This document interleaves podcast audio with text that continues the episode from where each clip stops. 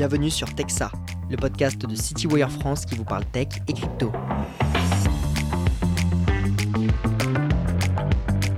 Bonjour à tous et à toutes, je suis Auguste Grillon du Moulin, journaliste pour CityWire France. J'ai le plaisir de vous retrouver aujourd'hui pour un nouvel épisode de Texa euh, sur la finance décentralisée. Euh, aujourd'hui, je suis avec Alain Yenpon, euh, directeur de l'innovation chez Fingan, un cabinet de conseil français.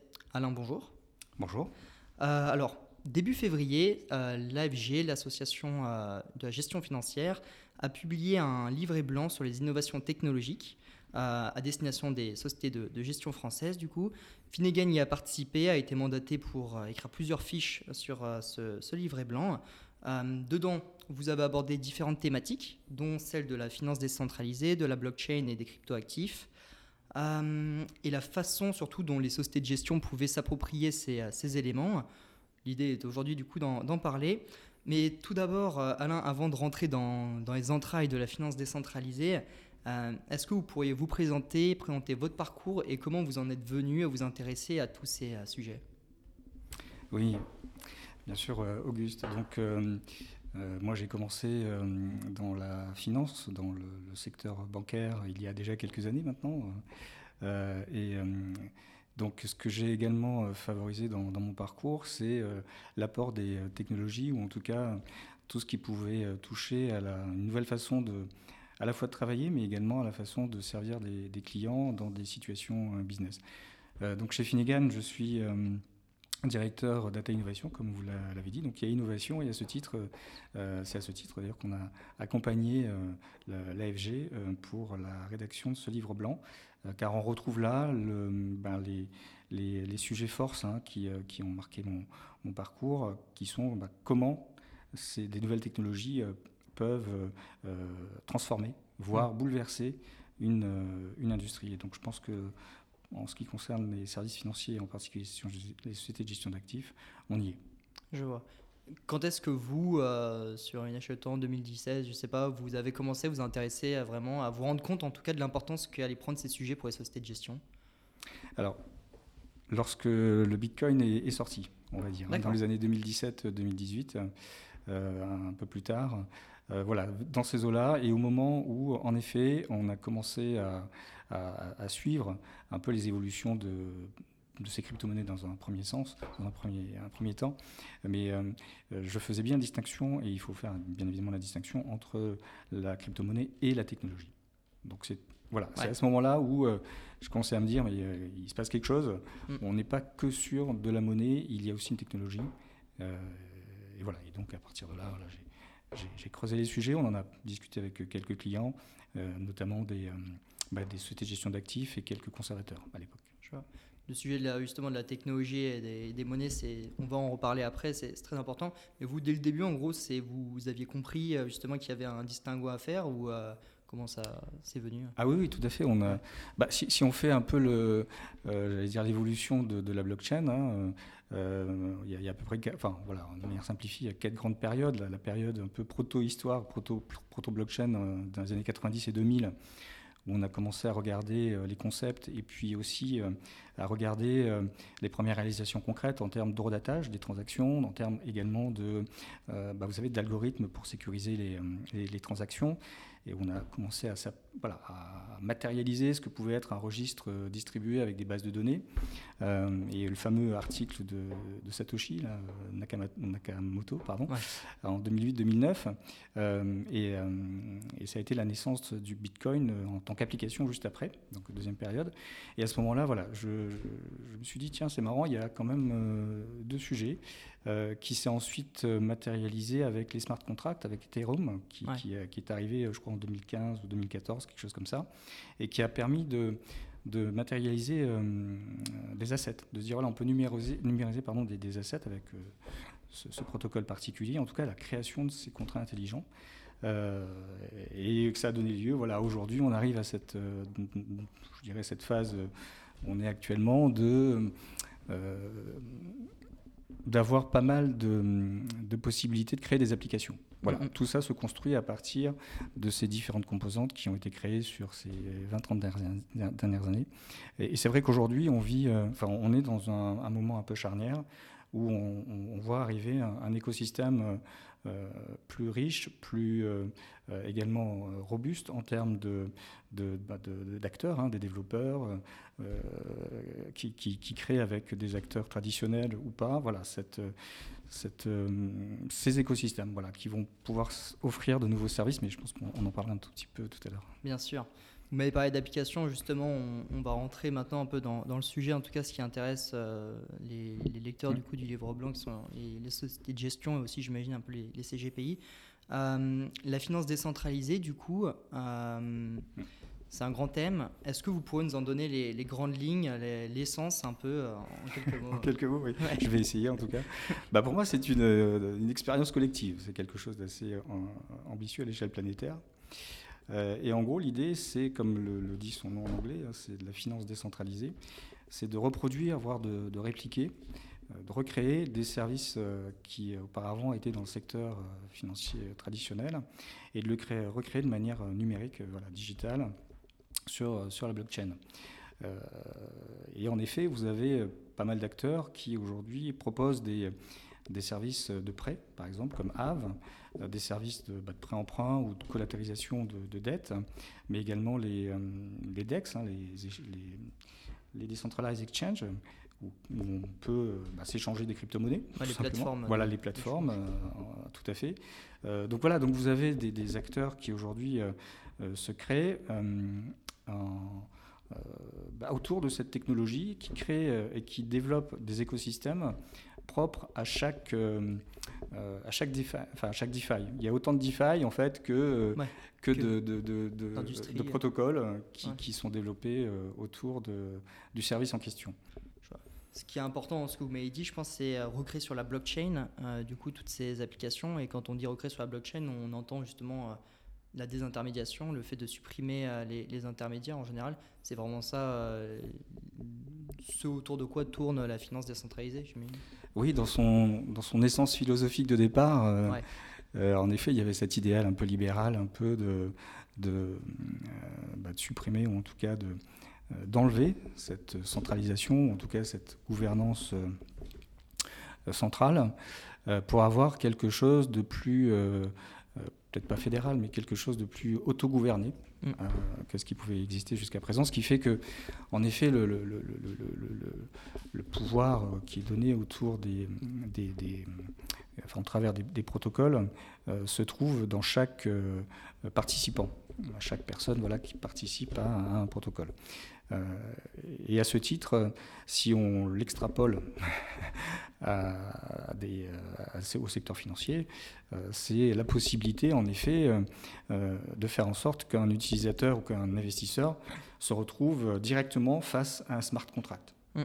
Donc vous voyez le, la, compression qui se passe. et donc si je prends juste l'exemple peut-être de la, la, chaîne de processing entre une négociation jusqu'à son, jusqu'à son règlement livraison, ça, ça, son règlement livraison, euh, c'est de se dire, euh, bah, demain, en effet, euh, un investisseur souhaite avoir une part de fonds ou, acheter un token, eh il le fait directement et il a en face de lui un smart contract. Poum, et c'est terminé. Hmm. Si on prend vraiment euh, en cône, du coup, on a parlé de la finance décentralisée dans, son essence euh, philosophique. Euh, si on s'intéresse maintenant du coup à la couche technologique qu'est la, la, blockchain, est-ce que vous pouvez aussi la présenter, l'introduire, donner plus de détails dessus Alors, peut-être, bah déjà peut-être donner une petite définition. Alors j'en ai deux à, vous donner en fonction du temps. on verra ce que celle que vous garderez. Bah, la, je dirais la, définition peut-être un peu, simple, c'est de se dire que c'est voilà, une nouvelle technologie qui permet de stocker et d'enregistrer des transactions ou des actifs selon euh, euh, bah, un protocole euh, spécifique et dont la preuve est distribuée sur un registre décentralisé. D'accord? Et ce que je voulais également vous donner, parce qu'on l'a mis dans dans la, fiche et je la trouve très comment dire, très précise. C'est la définition qu'en donne le journal officiel. D'accord. Euh, qui, euh, qui, est la suivante. Donc, c'est euh, un mode d'enregistrement de données produites en continu sous forme de blocs liés les uns aux autres dans l'ordre chronologique de leur validation. Chacun des blocs et leur séquence étant protégé contre toute modification. Donc là, on a bien cette notion, et donc c'est très précis. et on voit bien le côté immobilité, mais aussi le côté un peu transparence que peut apporter cette, cette technologie. et donc la DeFi, voilà, se construit à partir de ce premier maillon. Et pour pouvoir fonctionner, votre euh, DeFi aura besoin d'un stablecoin, donc d'une monnaie un peu, euh, un peu stable en termes de valeur, qui permettra de financer les opérations, les transactions et les développements réalisés dans la DeFi. Je vois. Il y a la monnaie qui est associée du coup à l'écosystème. Voilà, et ça sera tout à fait une monnaie associée euh, à cet écosystème et qui sera donc bah, native quelque part à ce qui sera réalisé en termes de, bah, de développement et d'appli. Euh, dans, cet environnement. Il existe aussi deux types de, blockchain. On a les, celles qui fonctionnent avec euh, Proof of Work et celles qui fonctionnent en Proof of Stake, du coup, preuve de travail et preuve d'enjeu. Est-ce que vous pouvez mm. aussi nous euh, éclairer sur... En effet, en effet côté Proof of Stake, Bitcoin fonctionne de cette manière, de manière historique. C'était la première façon de montrer la validité et la confirmation d'un enregistrement ou d'une opération sur la chaîne la chaîne de blocs. Et euh, elle consiste euh, en général, enfin, elle consiste principalement à résoudre euh, voilà, une, équation mathématique un peu, un peu, un peu compliquée avant d'obtenir un, hashtag, une signature qui vous permet de, de prouver l'opération qui a été réalisée sur la chaîne. L'inconvénient de cette approche, c'est qu'elle est énormément consommatrice d'énergie. qu'elle, on dit, elle brûle beaucoup de gaz. Donc voilà, elle est très, très très énergivore, euh, puisque là, c'est de la force brute de calcul hein, qui est demandée et qui sera euh, la première qui résout euh, à l'opération et la valide. Alors qu'en proof, en proof of stake, on est sur une approche plus, j'allais dire light, mais non, mais on n'est pas sur de la force de calcul brute. On choisit quelque part les personnes qui sont à même de valider votre opération au travers de la réserve, par exemple, de cryptoactifs que, cette, euh, que ce participant a. Et donc, il y a tout un. Voilà, tout un... C'est plus une mise en compétition, mais c'est une sorte de tirage au sort qui est fait. Du coup, c'est moins demandeur en ressources. C'est moins demandeur en ressources. Et puis, vous n'avez pas toute cette puissance de calcul qui est demandée pour résoudre euh, quelque chose. On, choisit avec euh, soit tirage au sort, soit quelque chose de euh, lié euh, à la réserve de cryptoactifs que vous avez dans, dans, le, dans le pool. Et, c'est vous qui faites euh, qui avez la enfin, qui obtenez cette validation, mais sans faire toute cette consommation d'énergie dont on parlait tout à l'heure. Je vois. Si on se place du, du côté du coup des, sociétés de gestion, comment est-ce que ces dernières peuvent se servir justement de, cette technologie? Est-ce que c'est quelque chose qu'elles doivent regarder du côté peut-être du coup de, l'investissement? Ou est-ce que plutôt il y a J'imagine qu'après il y a les deux, mais c'est aussi pour améliorer leur process, j'imagine. Comment est-ce que vous conseillez d'approcher la chose? Alors nous, on l'a vu et en fait, euh, on, on regarde euh, euh, ben, sur, sur, ces deux volets hein, que vous venez d'évoquer, la, partie passif, donc la partie distribution et la partie chaîne de traitement.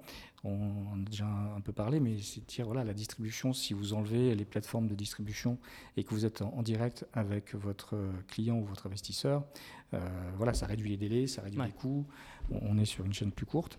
Et pareil sur la partie euh, chaîne de processing. Euh, de même, si vous réduisez la part du conservateur ou la part du, du, règlement de livraison ou la part de la gestion administrative, bah, du coup, voilà, vous êtes aussi sur quelque chose de beaucoup plus réduit, donc délai, coût. Pour les CT gestion d'actifs, ça, représente un, point positif, ou en tout cas un axe de, de, de, développement assez important. Euh, puisqu'il y a aussi renouvellement des générations hein, des investisseurs. Et c'est vrai que les millennials aujourd'hui sont peut-être plus sensibles et ont des attentes plus euh, euh, poussées en termes de rapidité d'exécution, de qualité de mm. service et de, et de coûts que, que, pouvaient avoir les, les précédents. Donc c'est aussi une manière pour elles de, de profiter, ou en tout cas d'explorer cette, cette nouvelle euh, cette nouvelle technologie. Euh, et côté actif du, portefeuille, c'est la possibilité d'offrir de, bah, nouveaux produits, d'exposer les investisseurs à, des nouvelles classes d'actifs voilà, de manière un peu plus démocratique, c'est sûr. Taper, et puis d'avoir aussi des, des, bah, du délai et, des coûts de, de, traitement plus, plus courts. Je, voulais, on l'avait mis dans les fiches, peut-être donner l'exemple Disney et de Fonds DLT pour la partie euh, euh, passif hein, tout à l'heure, là, ça m'a échappé. Du coup, euh, que... Voilà, qui, qui, permet, en fait, ce sont des, des, des plateformes qui permettent de faire la tenue de, de, registres des organismes de placement collectif, par hmm. exemple. Donc toute cette partie administrative, elle, est, voilà, elle s'est complètement réduite et elle est proposée sur ces plateformes directement. Donc ce sont des choses qui fonctionnent. Voilà, et elles sont inscrites sur la blockchain et les opérations que vous y faites sont aussi inscrites. Du coup, c'est des quand on dit inscrit sur euh, la blockchain, dans ces cas-là, c'est des blockchains qui sont propres à Business euh, Oui. Ou, euh, oui, s'ils ont développé leur propre blockchain en voilà, interne. Du ils Ont, voilà, tout à fait. C'est, vous avez les blockchains privées et les blockchains publiques. Ouais. Donc elles ont la, la mainmise sur ce, ce, service et dont elles en assurent évidemment la, sécurité des, des transactions et, et, des opérations. Je vois. Est-ce qu'aujourd'hui, vous diriez, vous, que c'est euh, une nécessité peut-être pour euh, ces sociétés euh, de, s'intéresser à ces sujets? Alors, complètement. C'est même, je pense, une question de vie ou de mort. je alors, je suis peut-être un peu excessif, mais quelque part, oui, je pense qu'une partie de la survie de, l'industrie va dépendre de ces nouvelles technologies. et ne pas s'y intéresser, ou en tout cas ne pas le regarder, frise, la faute en fait. Moi je, pense que euh, même si vous, en tant que société de gestion d'actifs, vous, ne souhaitez pas y aller, au moins euh, comprendre les enjeux et comprendre ce à, enfin, à côté de quoi vous pouvez passer.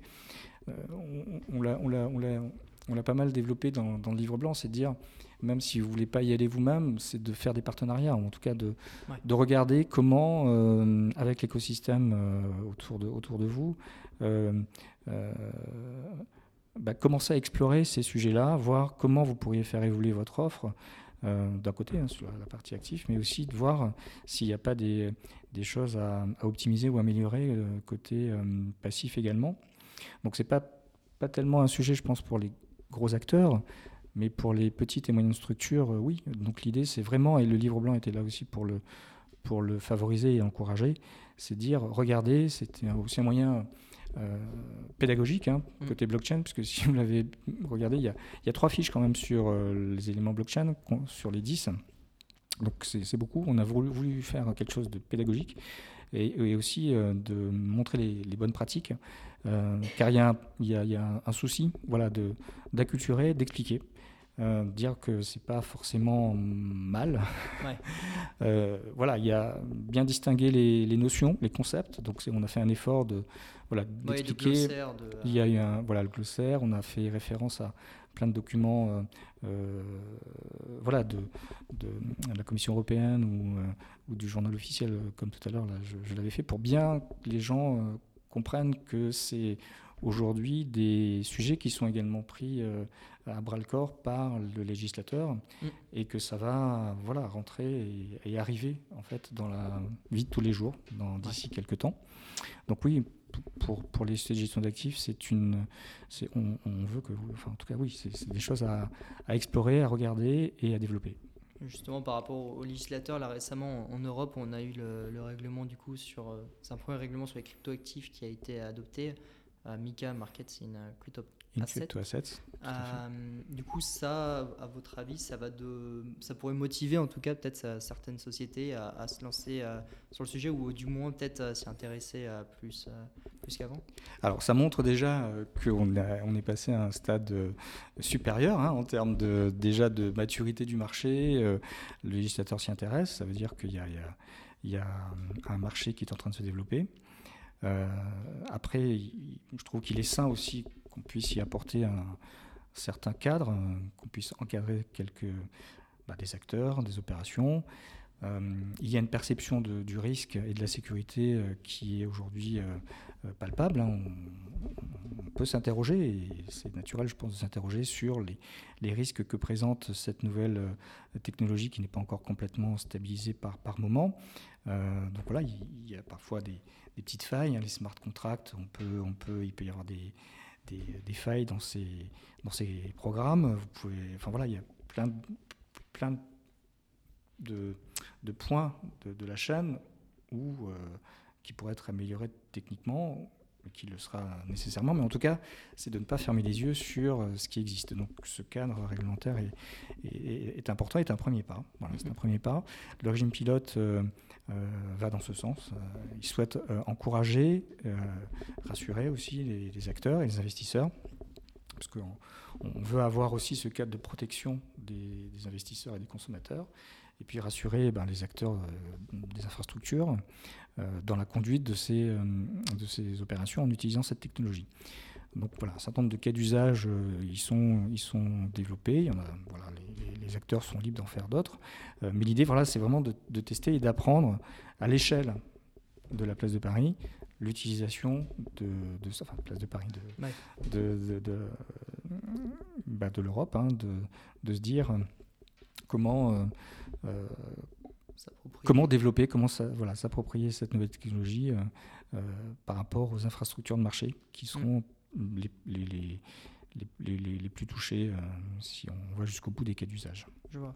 Vous avez parlé un peu du coup d'opérationnel là, enfin des petites failles techniques qu'il pouvait y avoir. Est-ce que vous diriez aujourd'hui que les, limites à, l'adoption elles sont justement d'ordre opérationnel ou c'est d'ordre législatif ou peut-être juste des, des billets mentaux, des, des blocages mentaux de, certaines euh, institutions Peut-être un peu des trois, j'ai envie de dire. C'est un peu des trois, hein. c'est un peu des trois, puisque euh, bah, la, DAN, a sorti. Euh, qui est du coup l'association pour le développement des actifs numériques, qui en gros, euh, c'est le lobby, ceux qui font du lobbying pour, pour le sujet en, France. Pour le sujet, voilà, et pour favoriser le développement de, cet écosystème en, en France. en effet, a sorti un, un, papier là, récemment sur justement la DeFi et, euh, une, proposition, enfin en tout cas des propositions pour pouvoir améliorer et avancer. Et euh, ils ont en effet identifié quelques, quelques défis. Hein. c'est évident, il y a des défis en termes de, de, de, risques techniques, c'est sûr, euh, mais aussi des défis, par les de réglementation, c'est-à-dire comment est-ce que la réglementation peut traiter de ces nouveaux objets. Hein un smart contract, c'est pas un contrat, c'est pas un contrat légal, c'est un programme informatique. Donc euh, voilà, c'est des choses qui aujourd'hui font que, euh, comme j'ai dit tout à l'heure, hein, la DeFi, c'est que vous mettez en présence un utilisateur et un programme informatique. Légalement, je ne sais pas où ça se trouve. Vous voyez, il faut tout créer. Voilà, il y a peut-être euh, quelque chose à, à, repenser et à co-construire voilà, euh, au fur et à mesure. Enfin, c'est le but aussi de, de, ces, euh, de, ces, de ces textes. voilà, de co-construire avec l'industrie pour arriver à quelque chose qui satisfasse un peu tout le monde, mais qui prenne bien en compte en fait ces, nouveaux risques. C'est-à-dire mm. ne pas les occulter, ils existent, il faut voir comment on les traite. Est-ce qu'on le traite dans le cadre légal actuel tel qu'il est avec les objets juridiques existants ou est-ce qu'on fait autre chose On fait essaie de faire d'évoluer puisque la réalité face à laquelle on se trouve n'est pas vraiment la même. Euh, donc voilà, il y a toutes ces questions, tous ces défis euh, qui, euh, je pense, voilà, seront, à l'ordre du jour et vont être traités dans les, dans les années qui viennent. Je vois. Bah, merci beaucoup Alain pour cet échange très intéressant et éclairant sur la finance décentralisée et la façon dont les sociétés de gestion peuvent se l'approprier. Merci beaucoup, Auguste. Et merci. C'est un plaisir. Merci du coup à, à, tous et à toutes pour euh, votre écoute. Et on se dit à bientôt pour un prochain épisode.